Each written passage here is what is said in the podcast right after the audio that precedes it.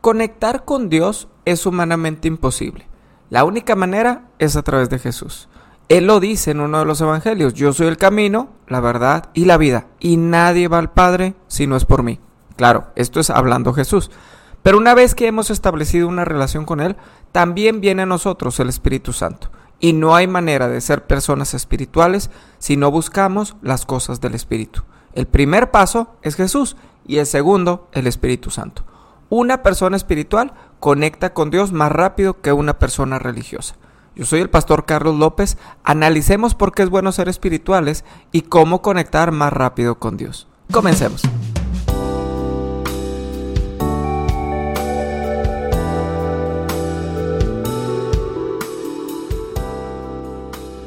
Sabes que constantemente estamos hablando de tres pilares que son fundamentales dentro de nuestra congregación. La oración, la lectura de la palabra y el congregarnos. Esto nos va a conectar directamente con Dios. Si tienes dudas, puedes revisar todos los devocionales anteriores. En la mayoría de las series hablo de esto. Obviamente porque nos conectan con Dios, pero hay cosas también que nos desconectan de Dios. Ahora, ¿por qué es bueno estar conectados con Dios? Porque nuestra naturaleza es ahí. Todos tenemos vacíos en nuestro interior y nada ni nadie los llena. Solamente Dios. Porque ese es el diseño del hombre. Cuando Adán cayó en pecado y fue expulsado de Edén, se creó un vacío en su corazón. El diseño original era estar en Edén y vivir en la presencia de Dios en constante comunicación con Él. Pero entonces desobedeció el hombre a Dios y es expulsado incluso de esa comunicación. Romanos 3:23 dice, por cuanto todos pecaron y están destituidos de la gloria de Dios. El pecado nos separó de Dios. Y entonces el hombre tenía que pasar por un proceso para poder acercarse a Dios hasta que vino Jesús para conectarnos directamente con Él y que todos esos vacíos en la vida del hombre fueran llenos solamente por Él. No hay manera de que te sientas completo hasta que conoces a Dios. Quizá estás casado, pero muchas personas se dan cuenta que no son plenos dentro del matrimonio y no tiene nada que ver con tu pareja, tiene que ver con que Dios no está ahí. Quizá tienes tu relación con tus hijos, pero sientes que algo falta. No es porque necesites terapia, es porque necesitas a Dios. Por eso es bueno estar conectados con Él. Nuestra vida se completa. Pero ¿qué me desconecta de Dios? Cuesta conectarse con Dios pero es muy fácil desconectarse de él. Esto grábatelo. ¿Sabes por qué cuesta orar, leer la Biblia e incluso congregarte? Gálatas capítulo 5 versos 16 al 18 dice, digo pues, andad en el espíritu y no satisfagáis los deseos de la carne, porque el deseo de la carne es contra el espíritu y el del espíritu es contra la carne, y estos se oponen entre sí para que no hagáis lo que quisierais, pero si sois guiados por el espíritu, no estáis bajo la ley. Andar en el Espíritu es conectar nuestro espíritu con Dios, con el Espíritu Santo. Pero la carne se opone. Ahora, ¿qué es la carne? Es la naturaleza hacia el pecado, hacia lo que no es correcto, hacia lo que nos aleja de Dios. Ahora es fácil identificar que te aleja de Dios. Y sí es fácil identificarlo, pero no es fácil reconocerlo, porque a la verdad es que no necesariamente hay cosas que nos alejan de Dios que son malas. Por ejemplo, ver un juego de fútbol ¿Es pecado? ¿Ir al cine es pecado? ¿Trabajar es pecado? ¿Pasar tiempo con tus amigos es pecado? Claro que no. Y de hecho hay cosas que no necesariamente son pecado, pero sí nos pueden alejar de Dios, sí nos pueden alejar de su presencia. Cuando cualquier cosa sustituye lo que es de Dios, sustituye nuestra relación con Dios, entonces nos aleja de Él. Y esto es muy sutil. Quizá un día decidiste por algo menos importante en tu vida que estar en las cosas de Dios. Digamos que un día decidiste ir a ver un juego de fútbol en lugar de congregarte. Una vez, pues no tiene nada de malo. Después de todo, es un tiempo de distracción. Pero la siguiente reunión, pues tienes más trabajo que de costumbre y decides quedarte más tiempo para sacar el trabajo adelante. A la siguiente reunión, tus amigos están programando una carne asada justo el mero día del servicio y pues son tus amigos porque toda la vida y pues no los ves desde hace tiempo. La siguiente reunión ya no ocupas ningún pretexto, solamente te vas a tu casa directo o te quedas ahí sin salir. Te alejó de Dios cada una de las situaciones por sustituir el tiempo que le correspondía a Dios.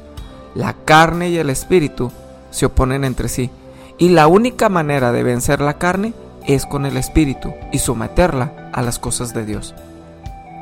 Entonces, hace una semana lo dije, no hay peor cosa que saber lo que está mal y no corregirlo.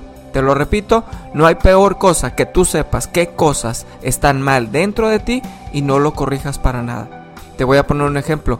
Cuando escuchas un ruido en tu coche, un ruido que es normal, no le subes al estéreo para no escucharlo. Sí sabes qué es lo que va a pasar si no atiendes ese ruido, ¿verdad?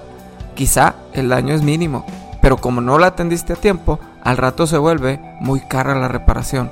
¿Sabes qué es lo malo? Que muchas veces el carro se sigue moviendo y puedes manejarlo por varios días más, incluso semanas o hasta meses, pero un día se va a parar y ya no va a prender. Así es nuestra vida espiritual. Cuando dejas pasar ciertos detalles, cuando menos te lo esperas, ya estás alejado de Dios y no sabes cómo volver a Él. Hay cosas que parecen buenas, pero se terminan comiendo el tiempo de Dios y al final te alejan completamente de Él. ¿Qué es lo que quieres hacer pero no puedes lograr? Quizá quieres pasar más tiempo de oración, o quizá más tiempo de lectura en la palabra, o quizá en el servicio dentro de la congregación, pero hay algo que está estorbando para hacerlo. ¿Qué es? ¿Qué te desconecta de Dios? Hoy se trata de identificar las cosas que no te dejan avanzar. Pero mañana, ¿por qué no identificamos actitudes?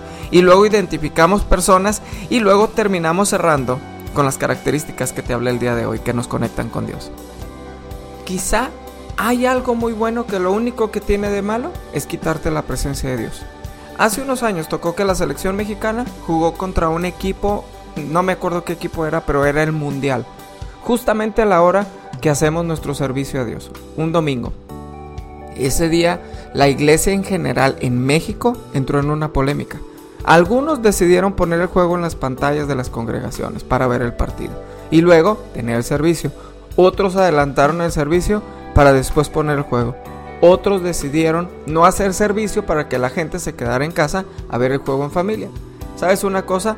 Todas las opciones tenían justificante. Todas. Todas tenían muy buenos motivos del por qué se estaban haciendo. Para nosotros como iglesia, nuestra prioridad es Dios. Entiendo todo lo demás, pero nosotros no movemos un servicio general por un juego de fútbol. Juegue quien juegue y contra quien juegue. El fútbol para nosotros no es una prioridad. Para nosotros como iglesia no lo es. Nosotros tuvimos nuestro servicio. Josué le dice al pueblo lo siguiente en el capítulo 24 de este libro, en el verso 15. Y si mal os parece servir a Jehová, escogeos hoy a quien sirváis, dioses de los amorreos en cuya tierra habitáis. Pero yo y mi casa serviremos a Jehová. Cada quien decidió lo que quiso por los motivos que quiso. Pero yo como pastor y tabernáculo de fe que es mi casa, serviremos al Señor. Que nada te aleje ni te desconecte de la presencia de Dios. Vamos a orar.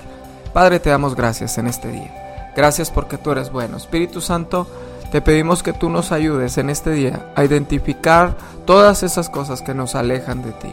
Todas esas cosas que parecen buenas, Espíritu Santo, pero al final se están comiendo nuestro tiempo para no eh, tener nuestros momentos de lectura, nuestros momentos de oración, aún Señor, nuestros momentos de servicio.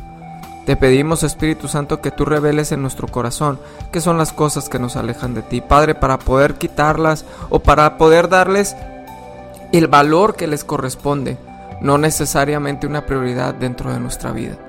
Espíritu Santo, gracias por este día, gracias por cada persona que me está escuchando. Yo te pido que tú nos bendigas en gran manera, que tú abras puertas de bendición, Señor, pero también que a raíz de identificar las cosas que nos alejan de ti, también podamos dedicarte más tiempo todos los días. En el nombre de Jesús, Padre, ayúdanos a conectar contigo, queremos conectar contigo todos los días, queremos ser espirituales, Señor, y no carnales, queremos ser personas que buscan las cosas del Espíritu y no las cosas que le pertenecen a la carne. En el nombre de Jesús, Señor, acércanos a ti, acércanos Espíritu Santo más a la presencia del Padre.